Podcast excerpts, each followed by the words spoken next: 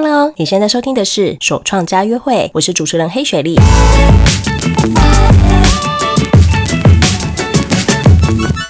你喜欢手作吗？你想要创业吗？你想过用你心爱的手作来创业吗？手创家约会就是这样的节目，带你从手作到创业。今天是我们的第二集，在今天节目我会与你分享手作创业的模式，各个创业模式需要克服的困难，以及如何找到适合你的创业模式。如果你是想手作创业但还没想法怎么进行的手创家，这集非常适合你。准备好了吗？进场约会喽！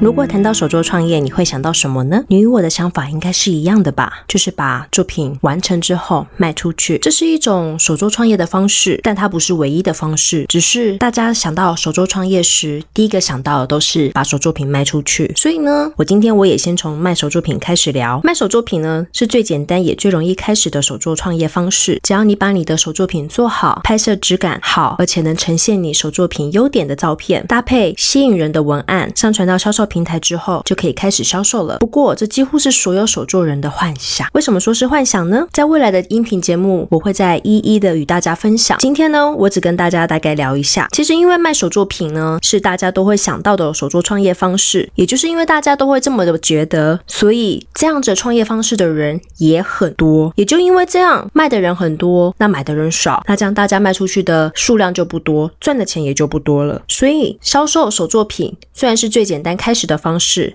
但绝对不是只是照片漂亮、文案叙述完美，这样就可以把手作品卖出去了。照片与文案基本上只是这个手作创业里面最基本的而已。所以，如果你想要以贩售手作品为你的手作创业的话，至少你要先有以下这些条件：你要先设定好你的客群。这些客群呢，嗯，该怎么说？什么叫什么叫做客群？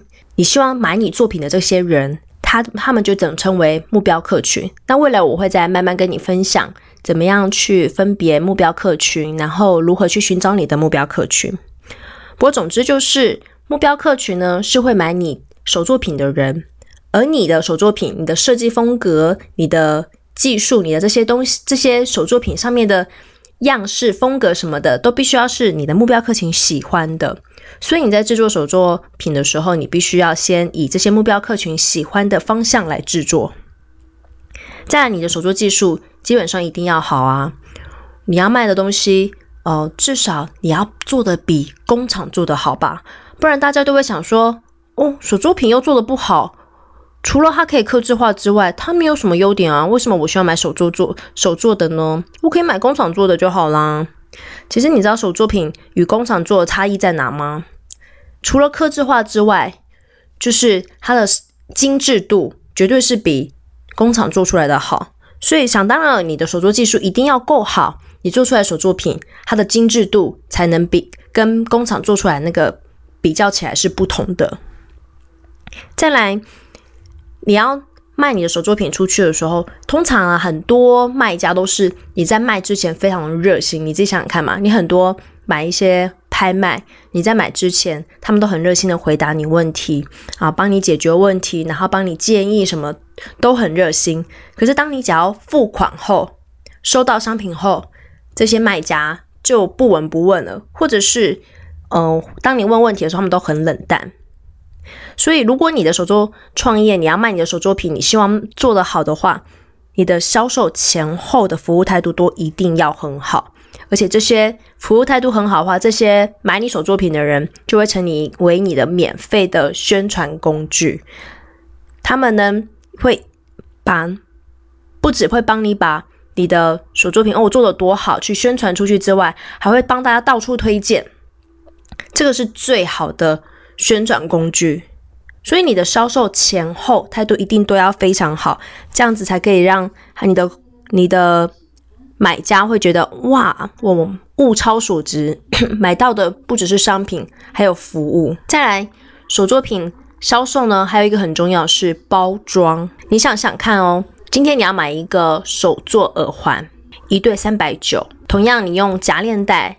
买到这个作品，或者是你是一个黑色精致的纸盒装在里面，上面还绑个蝴蝶结，贴上一个 logo，同样三百九的作品，你买到你拿到手张，你觉得哪一个更有价值呢？当然，应该是纸盒吧。手作品销售里面，包装是很重要的。不过既然包装很重要，所以你的包装，你在卖手作品的时候，包装的成本也要计算进去。再来呢，其实卖手作品呢，它其实是等于是用你的时间在换钱，花时间去设计你的手作品，制作手作品，然后销售、行销、服务、通寄送这些全部加一加，其实花了不少时间。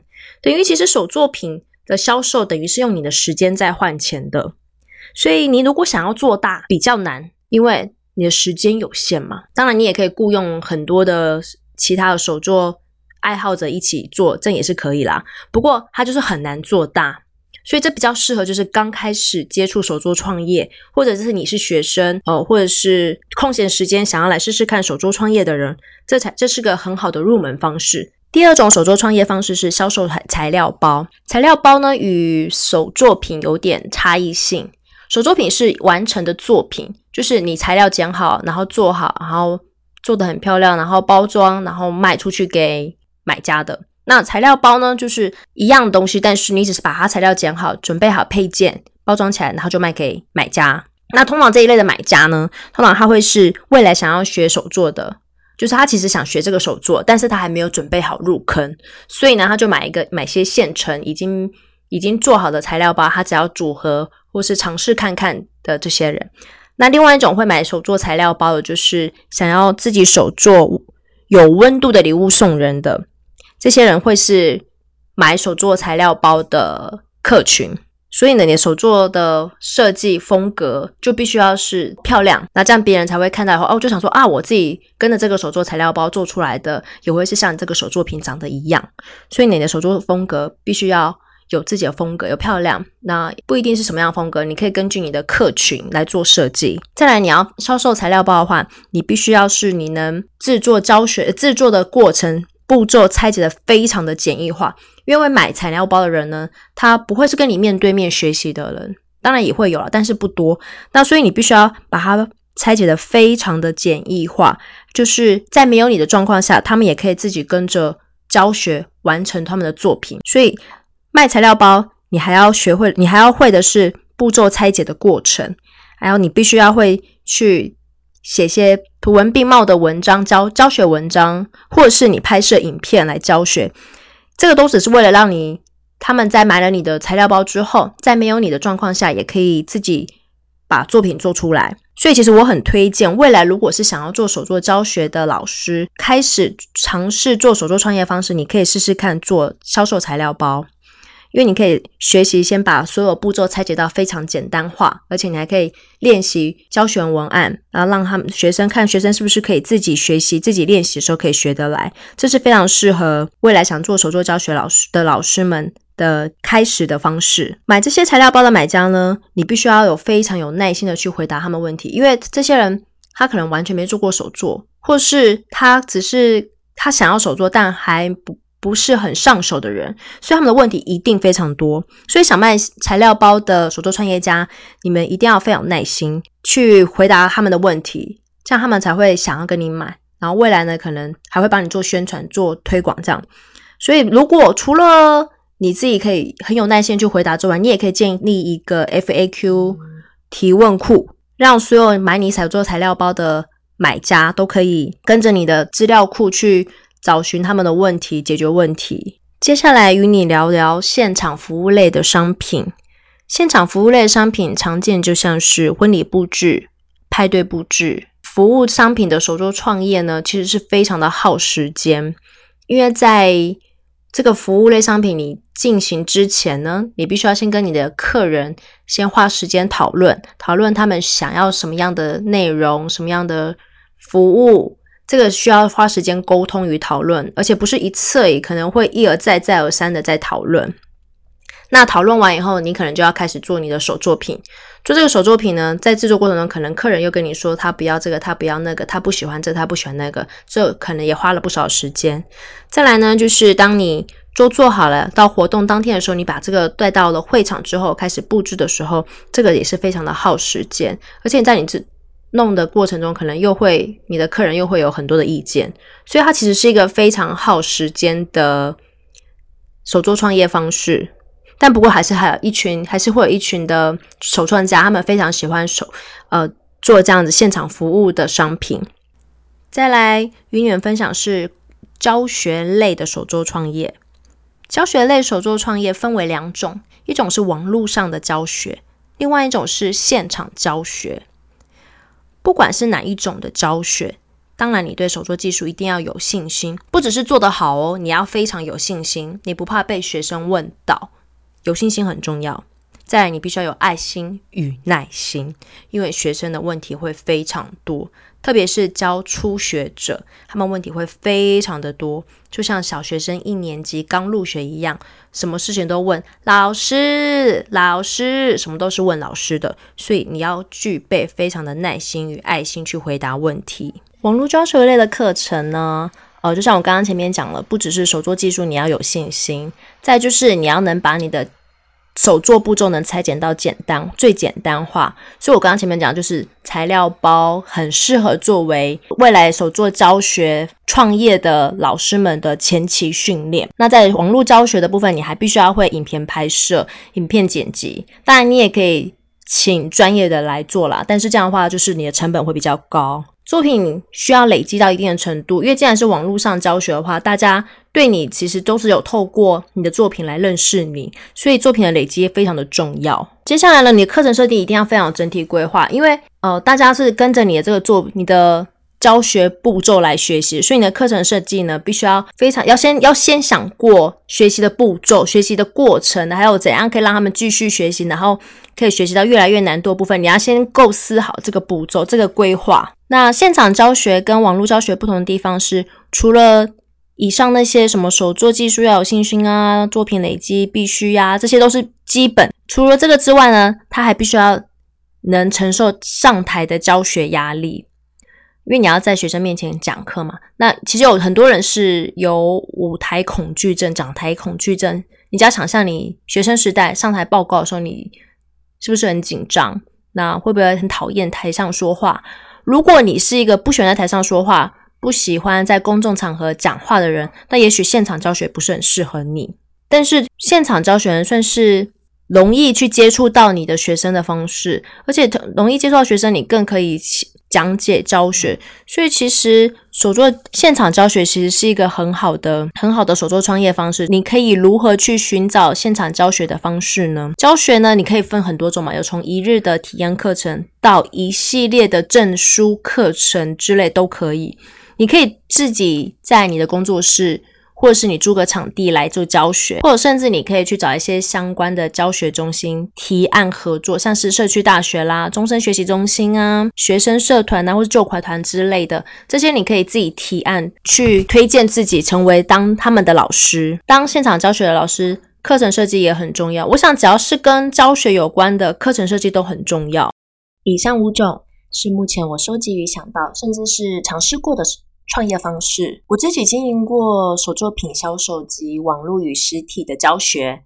那每个方式都有它的优缺点，看你比较能克服哪一种的困难，就能知道自己比较适合哪一种的创业方式。教学类型它比较需要有爱心与耐心，因为你要想象哦，来上课的呃的学生们呢。他们都对手作有兴趣，但是没有任何的技术，没有任何的知识，所以你就想象他们就是像小学生一样来到了班上，那他们会一直问你问题，一直问你问题，一直问你问题，而且呢，这个问题呢，可能是你前一秒钟才说过的事情，可是他们立刻就忘记了。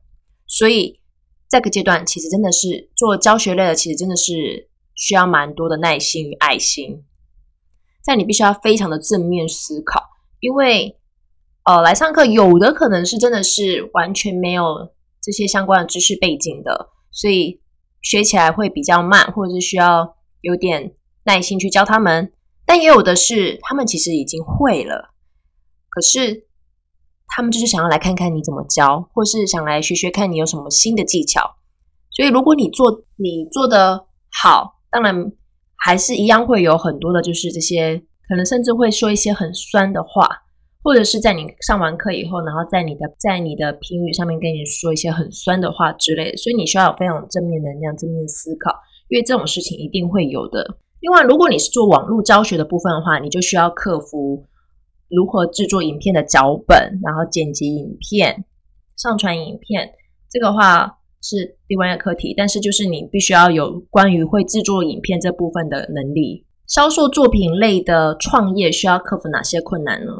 那销售作品类呢，其他分为网络上的销售以及实体店面及市集的销售。那实体店面及市集销售就是非常的耗时间嘛，你知道的，你你如果自己开了一家店，那你必定是必须要自己在那边顾店，或者是你雇佣工读生在帮你看店也是可以，但是就是。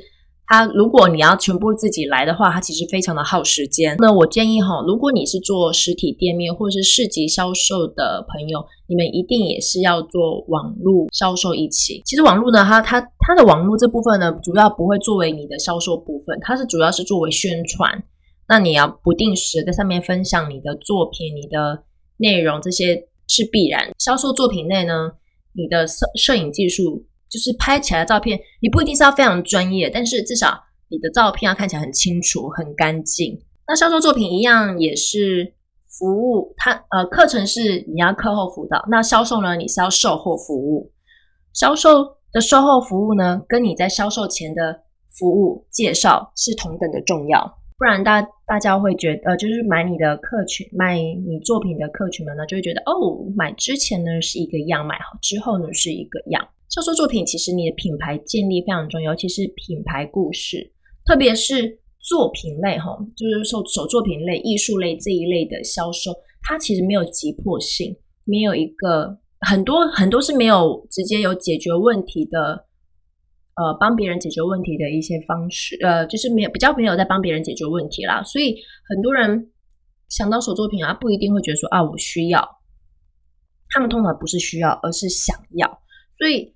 呃，这个想销售作品，这个这个的创业的话，你必须要有自己的品牌故事，让别人会去想要你的作品。至于要怎么做品牌故事？未来我们再来分享。最后一个是服务类型的创业需要克服的困难。服务类型创业呢，最需要克服的就是沟通，沟通也是需要你的爱心与耐心，还有很多的时间。因为与业主呢，你们要沟通呢，不只是事前沟通，你在制作手作这个过程中需要沟通，在现场活动的时候也需要沟通，所以你需要非常多的时间与沟通。那除了这个之外，你的手作时间，还有你的服务时间，还有你完成这个活动之后的撤场时间，这些都要想到想到在内。当然，另外还有就是交通工具，因为服务服务类型的你一定会搬要搬许多的工具、材料，或是完成的手作品到现场去，所以。交通工具蛮必要，不然的话，你可能会花很多的交通时间，呃，或者是交通另外的交通费用。不然这么多大大小小、大小大包小包的东西，你要带到现场去也是蛮辛苦的。我分享了创业的模式，还有各创业的困难点，你有没有想好你的创业方式了呢？那创业方式呢，每个人都不一样，选择的原因也不尽相同，加上你们自己的背景，可能都会影响到你最后选择所做创业的方式。那如果你还没有想好的话，你可以用以下几个提问的方式问问看自己。第一呢，你拥有多少的时间可以手作？第二，除了手作的时间之外，你还有多少的时间可以创业？啊，第三，你的个性如何？你是比较急性子的呢，还是比较有耐性的？第四，你喜欢说话吗？第五，你能花在行销上的时间有多少？那创业初期呢，至少要占你可创业时间一半以上，因为一开始没有什么人知道你，所以你要花很多时间在行销。第六，除了手作之外，你还有什么能力？你有教学能力、设计能力、设计、摄影、影片之类的，这些都可以帮助你去思考什么样手作创业对你最有利。